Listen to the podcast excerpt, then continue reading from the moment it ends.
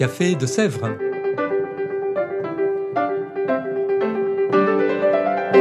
Au Café de Sèvres, on discute philosophie et théologie.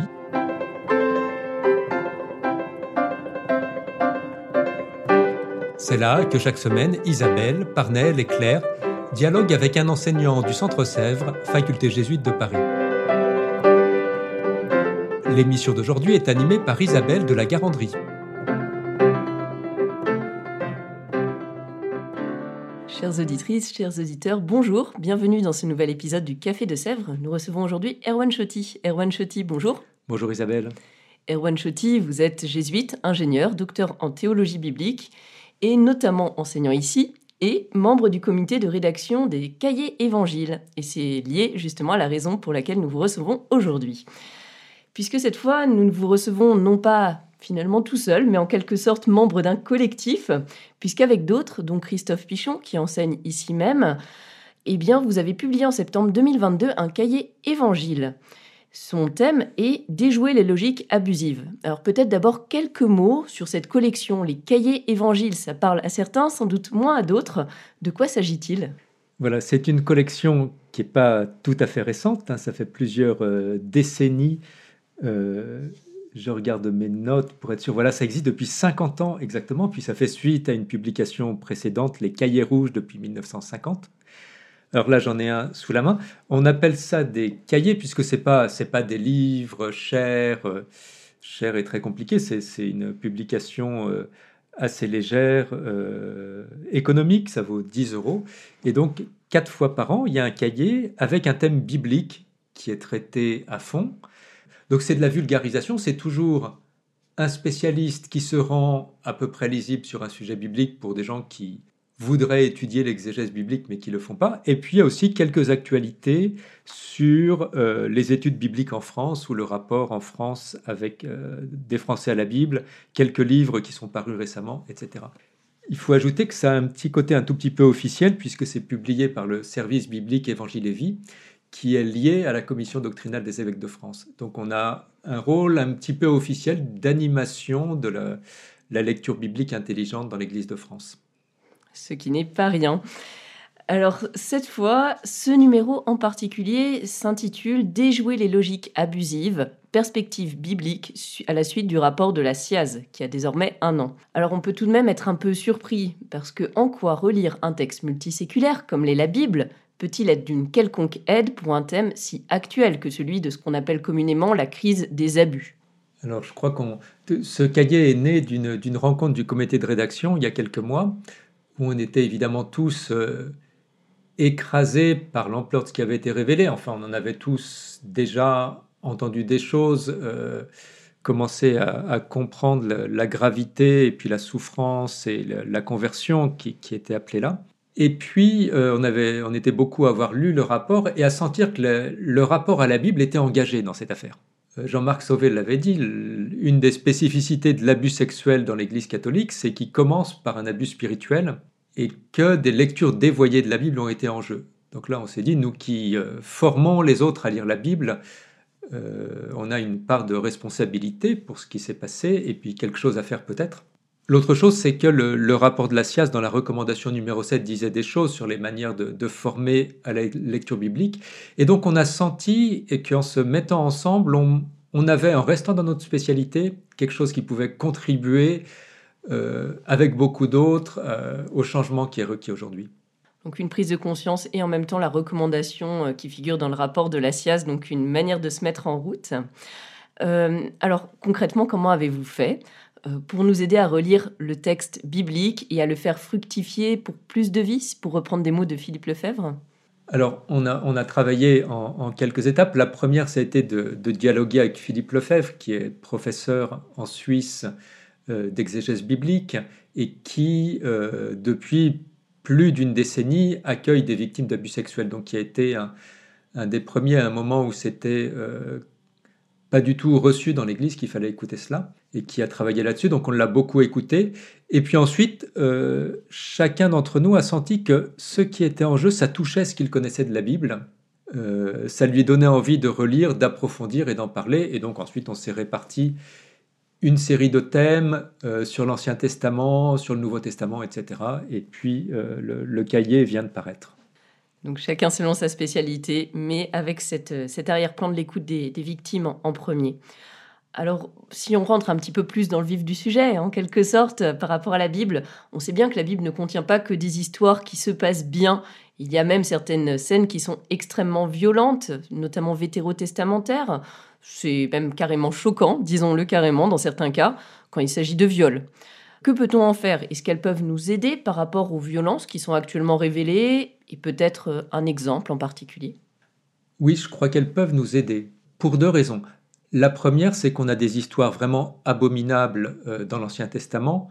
Je pense que le sommet est en Juge 19, où la concubine d'un prêtre est violée toute la nuit euh, elle en meurt et ensuite le prêtre la découpe en morceaux avant d'envoyer tous les morceaux dans les différents territoires d'Israël. C'est tout de même assez répugnant. Donc, on a ces histoires dans la Bible et on ne peut pas, comme chrétien, ou, plutôt comme, comme chrétien informé et en responsabilité, dire Ah, je ne savais pas que ces choses peuvent se faire. Voilà. La Bible en parle tellement. Comment, comment est-ce que des, des responsables d'église qui, qui sont censés connaître un peu ce texte qui est lié à la manière dont Dieu nous parle, dire je, ne savais pas que ces choses peuvent, peuvent avoir lieu. La deuxième chose, c'est que euh, ces histoires sont pas racontées pour nous scandaliser ou nous dégoûter, ou enfin c'est pas des films d'horreur non plus. Ces histoires sont racontées pour montrer aussi comment là-dedans euh, quelque chose de Dieu se révèle, une justice peut être faite à des victimes, euh, des histoires qui auraient dû rester secrètes ben, viennent à la parole, etc. Et je crois d'ailleurs que c'est une clé très importante pour se rapporter aux histoires violentes dans l'Ancien Testament, c'est de dire ce qui est raconté, c'est raconté en vue de quoi? Euh, Les éléments sont horribles, mais ils sont agencés en vue de dire quelque chose qu'on peut, qu'on peut chercher. Très bien, alors vous avez cité un, des exemples les plus choquants, clairement, mais est-ce qu'on pourrait peut-être rentrer dans un des exemples, euh, peut-être qui est cité d'ailleurs dans le cahier évangile? Voilà. Euh, on, dira plus tard des choses sur le Nouveau Testament. Mm. Hein, il ne faudra pas qu'on l'oublie. Moi, je peux dire ce, sur quoi j'ai travaillé. Tout à fait. Euh, j'ai travaillé sur l'histoire de Genèse 34, une histoire qu'on ne lit pas à la messe. C'est l'histoire d'une fille de Jacob qui s'appelle Dina, qui a un rapport sexuel avec un jeune homme étranger, Sichem, avant le mariage. Et il y a une grosse ambiguïté parce que l'hébreu n'a pas de verbe pour le viol. Donc on a un débat exégétique pour savoir si euh, bah, c'était quelque chose de consensuel, bien qu'interdit parce que le, jeune homme n'était pas de la tribu, puis il fallait pas faire comme ça, ou s'il y a quelque chose qui est de l'ordre du viol. Suite à ça, euh, les pères des deux sont bien embêtés, on propose un mariage, et les frères de la jeune fille disent, pour que le mariage ait lieu, il faut que tous les hommes de l'autre tribu qui ne sont pas israélites soient circoncis, ils acceptent, la circoncision entraîne, semble-t-il, une sorte d'infection et de fièvre, donc tout le monde est malade pendant quelques jours, ils en profitent pour aller tuer tout le monde. Donc on voit bien, il y a une histoire avec un, problème qui est peut-être un viol, mais on n'est pas sûr au début, mais on n'a personne qui semble réagir de manière juste. Enfin, il y a, un massacre qui, euh, qui semble démesuré, il y a des pères qui, négocient une compensation financière, mais qui ne semblent pas à la hauteur. Et, ce qui m'a beaucoup intéressé en travaillant cela, c'est que euh, l'Ancien Testament n'a pas de terme pour le viol. Et donc on voit bien une histoire avec des gens qui réagissent mal, et puis tous les exégètes qui retravaillent ce passage aujourd'hui sont pris dans l'ambiguïté et sont comme euh, les premiers témoins d'abus sexuels, qui, qui, ont du mal à, dire on m'a raconté une histoire que je ne comprends pas et qui essayent de rationaliser d'une manière ou d'une autre euh, dans un sens ou dans l'autre, ou pour évacuer ce scandale. Et, quand on lit l'ensemble des commentaires, on voit que les exégètes ont eu le même problème sur ce texte. Donc il y avait euh, une illustration à deux niveaux de, ce qui se passe dans des histoires d'abus. Oui, donc euh, vraiment un écho et une histoire où clairement il y a une sorte de spirale de la violence et du non-ajustement de la relation systématique. Et, et, si on le relit justement aujourd'hui avec tous ces exégètes qui se sont retrouvés dans cette situation un peu perdue, qu'est-ce qu'on pourrait en tirer ou commencer à en tirer? Alors moi, je, propose deux, deux points pour l'interprétation. La première, c'est qu'il y a deux personnages silencieux. Le premier, c'est la jeune fille.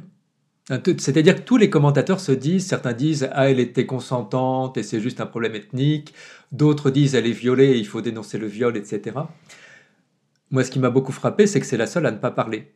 Et quand on voit dans le rapport de la SIAS comment un immense enjeu, c'est de, ça a été pour beaucoup de passer de victime à témoin, de trouver des mots pour dire, pour raconter, pour être entendu, on se dit, tiens, il y a une sorte d'intelligence. Enfin, c'est pas par hasard qu'on n'arrive pas à y voir clair, puisque cette, euh, cette jeune fille n'a pas la parole dans le texte. Et puis, deuxièmement, il y a quelqu'un d'autre qui ne parle pas, qui n'agit pas, c'est Dieu. C'est un de ces chapitres dont Dieu est absent. Alors que dans l'histoire de Jacob, juste avant, juste après, il agit énormément.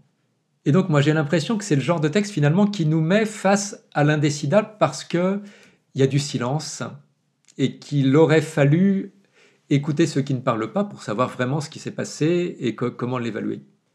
Il y a un deuxième point d'interprétation, c'est qu'il y a un personnage biblique dans un recoin qu'on va, va pas lire souvent, qui est dans le livre de Judith, euh, qui est un livre écrit en grec, donc que, seuls certains chrétiens lisent, et puis pas, pas le judaïsme d'aujourd'hui, où Judith, qui va euh, tuer Holoferne, qui opprime euh, son peuple, etc., commence par citer la pauvre Dina et, son père euh, avant de partir vers le camp où elle va décapiter Holoferne. Donc c'est une figure, on pourrait dire objectivement, on ne peut pas dire vraiment ce qui s'est passé, mais Judith qui, elle, s'engage dans une libération de son peuple et dans une libération où la question de la domination masculine est posée très très explicitement dans tout le récit, s'en inspire pour trouver du courage et pour elle euh, aller jusqu'au bout de, euh, de cette libération de clés d'interprétation avec une a posteriori finalement, qui nous mm. invite à retravailler ce, récit de Dina. Euh, et, sans le tourner dans un sens moral, est-ce que peut-être une leçon quand même à en tirer directement? La première leçon, c'est que, vous, voyez, ces, ces textes anciens de l'Ancien Testament qui montrent une violence terrible sont racontés avec une intelligence dans l'art du récit que nous n'avons pas fini de découvrir. On peut toujours dire que c'était... Euh, des, nomades dans leur désert avec euh, leurs troupeaux euh, et qu'ils n'étaient pas civilisés, mais ils avaient des manières de raconter, des intelligences de, de ce qui fait l'humanité très profonde. Et cette question du silence et du manque de parole, elle est tellement visible une fois qu'on a entendu ce qui s'est passé chez nous, qu'on se dit qu'ils avaient tout compris du problème. C'est encourageant et une invitation à creuser cette question. Alors, même si vous êtes spécialiste en Ancien Testament et qu'on vient de l'aborder, ce cahier évangile comporte aussi quelques pistes du côté du nouveau. Alors lesquelles pour nous inciter à aller plus loin? Alors, je pourrais dire d'abord un passage qui n'est pas commenté, c'est les noces de Cana. On sait que, je dis ça parce que beaucoup d'abus se sont faits ou se font dans l'Église en isolant une phrase des noces de Cana qui est Marie qui dit au serviteur Faites tout ce qu'il vous dira. Et on cite ça de manière complètement isolée et pour dire Votre agresseur vous demande quelque chose de très étrange, mais faites tout ce qu'il vous dira. Bon, c'est une lecture totalement perverse mais qui est d'une telle perversion qu'il euh, suffit de lire l'Évangile pour, pour voir que ça tient pas. Donc il n'y a, pas de, de, question exégétique là. Donc on n'est pas allé sur ce passage-là. Sur le Nouveau Testament, il y a des commentaires qui montrent, euh, donc il y a euh, Christophe Pichon qui a travaillé cela, Christophe Rimbaud qui ont commenté cela, qui remarque à quel point la manière dont la passion du Christ est racontée et commentée dans le Nouveau Testament ressemble à ce que nous disent aujourd'hui les victimes. Parce que, alors évidemment, il y a, pas, il y a, un, meurtre, un assassinat, c'est une question différente. Mais la question de comment la parole est engagée y ressemble de manière troublante. Donc Christophe Pichon montre en relisant Matthieu 26 à 28, donc la passion du Christ dans Matthieu, combien Jésus est peu à peu euh, réduit au silence, alors qu'il est le, Verbe de Dieu, celui qui parle euh, au nom de Dieu, qui, proclame la parole du royaume, comment il est condamné dans un procès qui devrait être l'occasion de faire la vérité par le, débat, l'argumentation, euh, dans un procès truqué où l'on ment, où, où les paroles sont, toujours à côté de ce qu'elles devraient être. Donc on retrouve vraiment des points communs extrêmement forts et puis Christophe Rimbaud commente la grande hymne de la première aux Corinthiens en remarquant, il y a cette citation, que le Christ n'a pas retenu jalousement le rang qu'il égalait à Dieu, et que le verbe grec qui est employé est, vraiment le refus de la captation, de faire de, l'autre sa chose, et que ça ressemble. Donc, euh, ce que fait le Christ, c'est exactement le contraire de ce que fait l'abuseur. Vraiment, ses collègues ont été frappés en relisant la Passion du Christ et ses commentaires dans Paul, de voir à quel point ce qu'avait vécu le Christ ressemble à ce que nous entendons des victimes aujourd'hui. Donc aussi une invitation à relire le Nouveau Testament et à prêter attention à cette figure du Christ majeur, pas seulement pour dire qu'il va guérir les, victimes, mais donc aussi pour, pour se glisser dans, dans, ce qui est dit de sa passion et comment il est présenté. Alors, nous arrivons vers la fin de ce podcast. Est-ce que vous auriez un mot de la fin? Oui, j'en aurais deux. D'abord, je, voudrais relire dans l'énorme rapport de la SIAZ la fin de la recommandation numéro 7 qui euh, dit la responsabilité de, des biblistes, de, ceux qui commentent l'écriture et qui forment à cela. Je, je lis le rapport numéro 7. Mettre au jour les expressions bibliques dévoyées à des fins de manipulation et aider à une lecture à la fois critique et spirituelle de la Bible à tous les niveaux de la formation. L'articulation critique et spirituelle est vraiment importante. Et on dit à tous les niveaux de la formation, ça veut dire dès la, dès la première annonce, dès la catéchèse, dès l'homélie, etc. Critique et spirituelle. On voit bien la tentation de faire que du spirituel, ou bien dans une exégèse très scientifique d'être purement critique, c'est-à-dire de questionner et d'argumenter, et de, de peu unir les deux. Donc il y a un enjeu là. La deuxième chose que je voudrais dire, c'est que combien j'ai été frappé en lisant le premier tome, le tome de victimes à témoins, d'avoir l'impression de lire les psaumes par moment.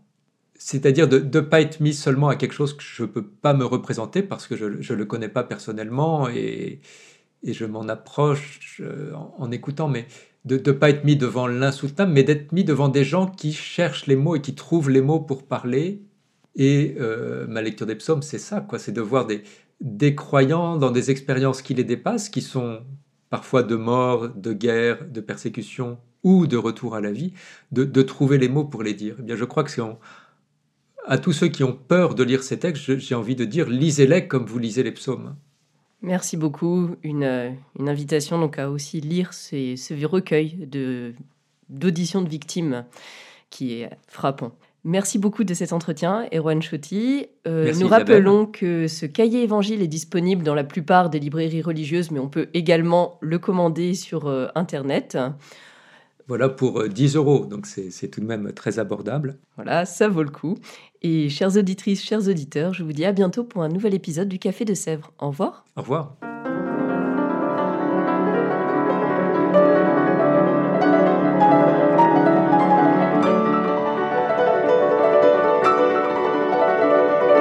Vous écoutiez Café de Sèvres, le podcast du Centre Sèvres, faculté jésuite de Paris, en partenariat avec RCF.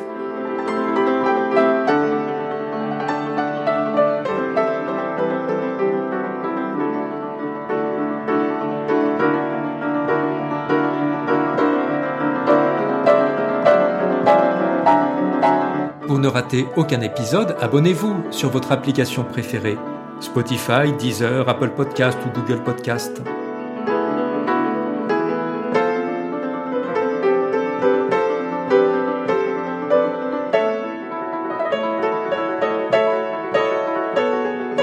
Et sur notre site internet www.centresèvres.com, découvrez l'ensemble de nos cours et conférences en philosophie et théologie. À bientôt!